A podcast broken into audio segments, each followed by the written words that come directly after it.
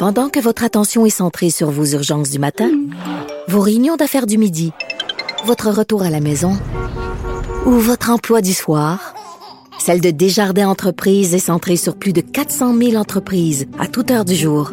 Grâce à notre connaissance des secteurs d'activité et à notre accompagnement spécialisé, nous aidons les entrepreneurs à relever chaque défi pour qu'ils puissent rester centrés sur ce qui compte, le développement de leur entreprise.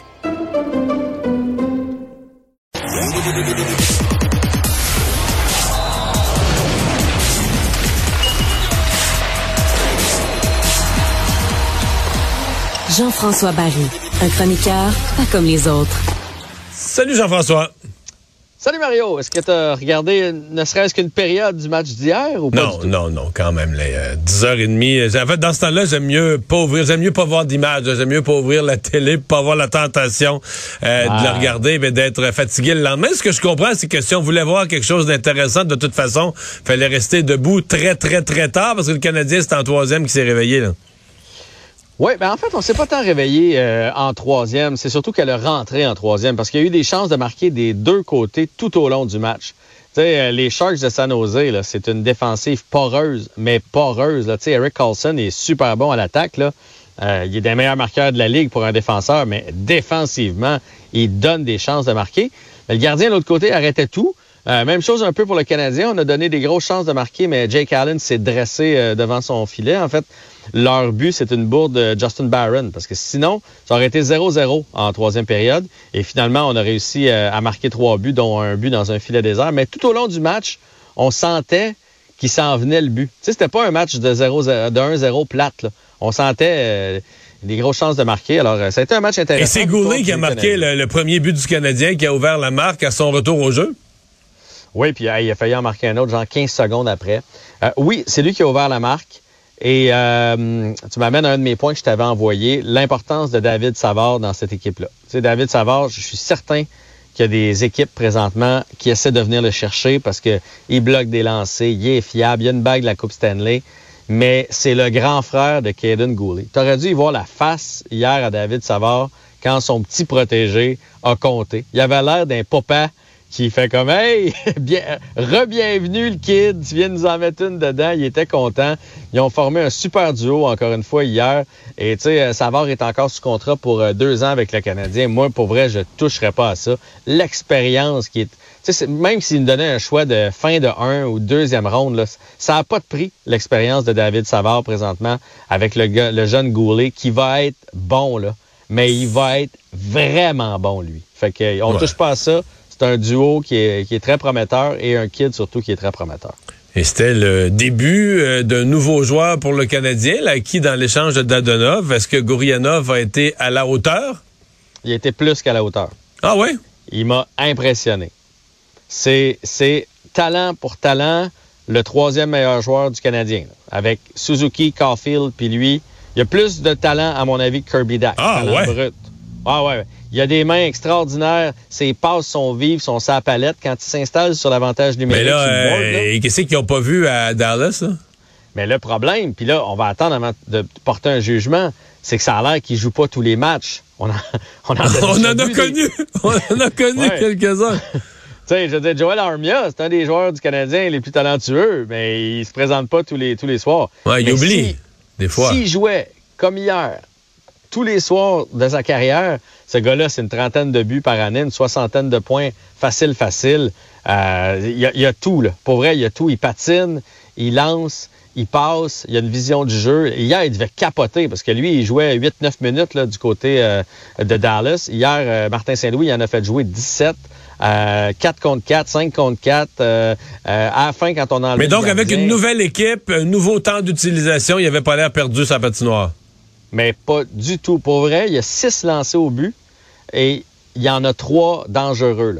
Il y en a trois qui, n'eût été d'un bel arrêt du gardien, euh, aurait pu se retrouver avec des buts euh, à son premier match, a été bien alimenté de Suzuki, a lui-même alimenté Suzuki. Honnêtement, ça fait rêver à une combinaison éventuelle. Évidemment, là, faut pas trop s'emballer, c'est juste un match, je l'ai dit. Sa réputation, malheureusement, c'est qu'il ne joue pas toutes.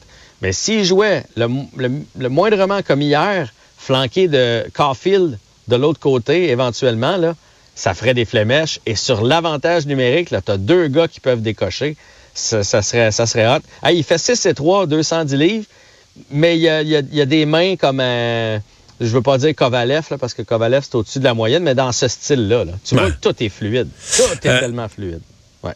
C'est quoi la suite du voyage en Californie pour le Canadien? Euh, le Canadien, c'est... Euh, écoute, là, tu me prends, pour, tu me prends des Je pense que c'est jeudi Los Angeles. Ouais, c'est demain et vendredi. C'est ça. Los Angeles, Anaheim, je l'ai devant moi. Los Angeles, Anaheim.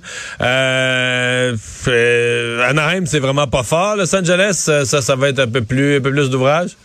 Ouais, ouais. Surtout que là, euh, ils viennent d'aller chercher euh, Corpissalo du côté de Columbus, un excellent gardien de but. Je ne sais pas si c'est lui qui va être devant le filet, mais eux autres, ils s'enlignent pour partir les séries euh, et jouer les troubles fêtes. Tu sais, quand tu as un premier centre comme Kopitar, un deuxième centre comme Dano. Donc, tu peux museler euh, une équipe, mettons, comme euh, les Oilers d'Edmonton. Là, tout ce qui te manque derrière, c'est un gardien qui fait les arrêts. Puis là, ils viennent d'aller le chercher. En échange de Jonathan Quick, lui, il doit être bien, bien, bien déçu euh, de se retrouver à Columbus. Mais, mais oui, ça ne sera pas facile. Puis les Ducks vont quand même pas si mal par les temps qui courent. Je, je, sais, vous allez me dire, c'est pas une puissance, mais ils ont gagné leur part de match récemment. En fait, bizarrement, il doit y avoir un lien, les équipes de bas de classement, avec des joueurs en vitrine, connaissent de bons moments. Comme si les gars souhaitaient qu'une équipe s'intéresse à eux autres puis qu'ils en donnaient un petit peu plus récemment. Si tu regardes euh, Philadelphie, hmm. euh, Anaheim, si tu regardes le Canadien, euh, Chicago a une belle séquence, les Blue Jackets ont une belle séquence, toutes des équipes où les joueurs sont en vitrine et hop, soudainement ils produisent un petit hmm. peu plus. Il y a un ancien du Canadien qui a changé d'adresse? Lars Seller s'en va avec l'Avalanche du Colorado. Ça faisait plusieurs années, parce qu'il était vraiment dans l'organisation euh, des Capitals. Il avait l'air apprécié, euh, première vue en tout cas. Ouais, totalement. Euh, a été avec le Canadien, on le rappelle. A gagné évidemment la Coupe Stanley avec cette équipe-là en, 2000, en 2018. C'est une, belle transaction pour l'Avalanche, un peu comme l'an passé avec euh, Lekonen. On ajoute de la profondeur, un gars qui peut prendre des mises en jeu, un gars qui peut... Euh, tu sais, quand on, surveille le trio numéro 1, trio numéro 2, des fois, tu as besoin dans série de ton trio numéro 3 qui va aller te marquer des gros buts. Donc, euh, belle transaction pour, euh, pour l'Avalanche. Bien content pour Lars Seller. Honnêtement, il passe d'une équipe qui va probablement manquer les séries à une équipe qui aspire à la Coupe Stanley.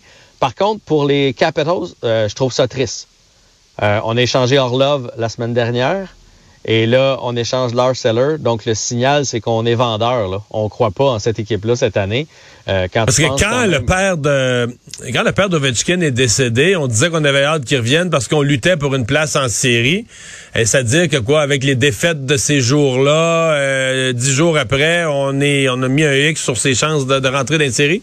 Écoute, je ne sais pas si le plan était fait à la base, mais c'est sûr que pendant qu'il était parti, Ovechkin, ils ont perdu six matchs.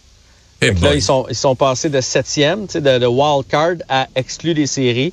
Et là, visiblement, on vient de tomber du côté des, des vendeurs. Puis c'est plate, mais en même temps, c'est la façon de faire. Si tu veux pas avoir une lente, lente et hyper longue reconstruction, il faut que tu sois capable de te départir de certains joueurs lorsque la, fenêtre est fermée. C'est ce que les Capitals sont en train de faire. Mais Ovechkin ne doit pas la trouver drôle. De sentir que, OK, on, on vend, là. Moi, je vais manquer les séries cette année. Je serais ouais, puis si on vend, ça veut dire qu'on manque les séries cette année. Puis euh, souvent, ça vient, ça vient. manquer les séries, là, ça vient en paquet de toi, ça là. En tout cas, à ah, ben, suivre. c'est ça. Avec ce qu'ils sont en train de se départir, ils vont pas les faire l'année prochaine non plus. Ben, c'est une spirale dans laquelle ils commencent. 30 secondes pour parler de tennis. Ouais, Félix Auger-Aliassime, j'ai écouté ça ce matin. Il l'avait pas m'a dit, il l'avait vraiment pas ce matin. Il a fait beaucoup d'erreurs. Il n'a pas été capable de réaliser de, gros coups.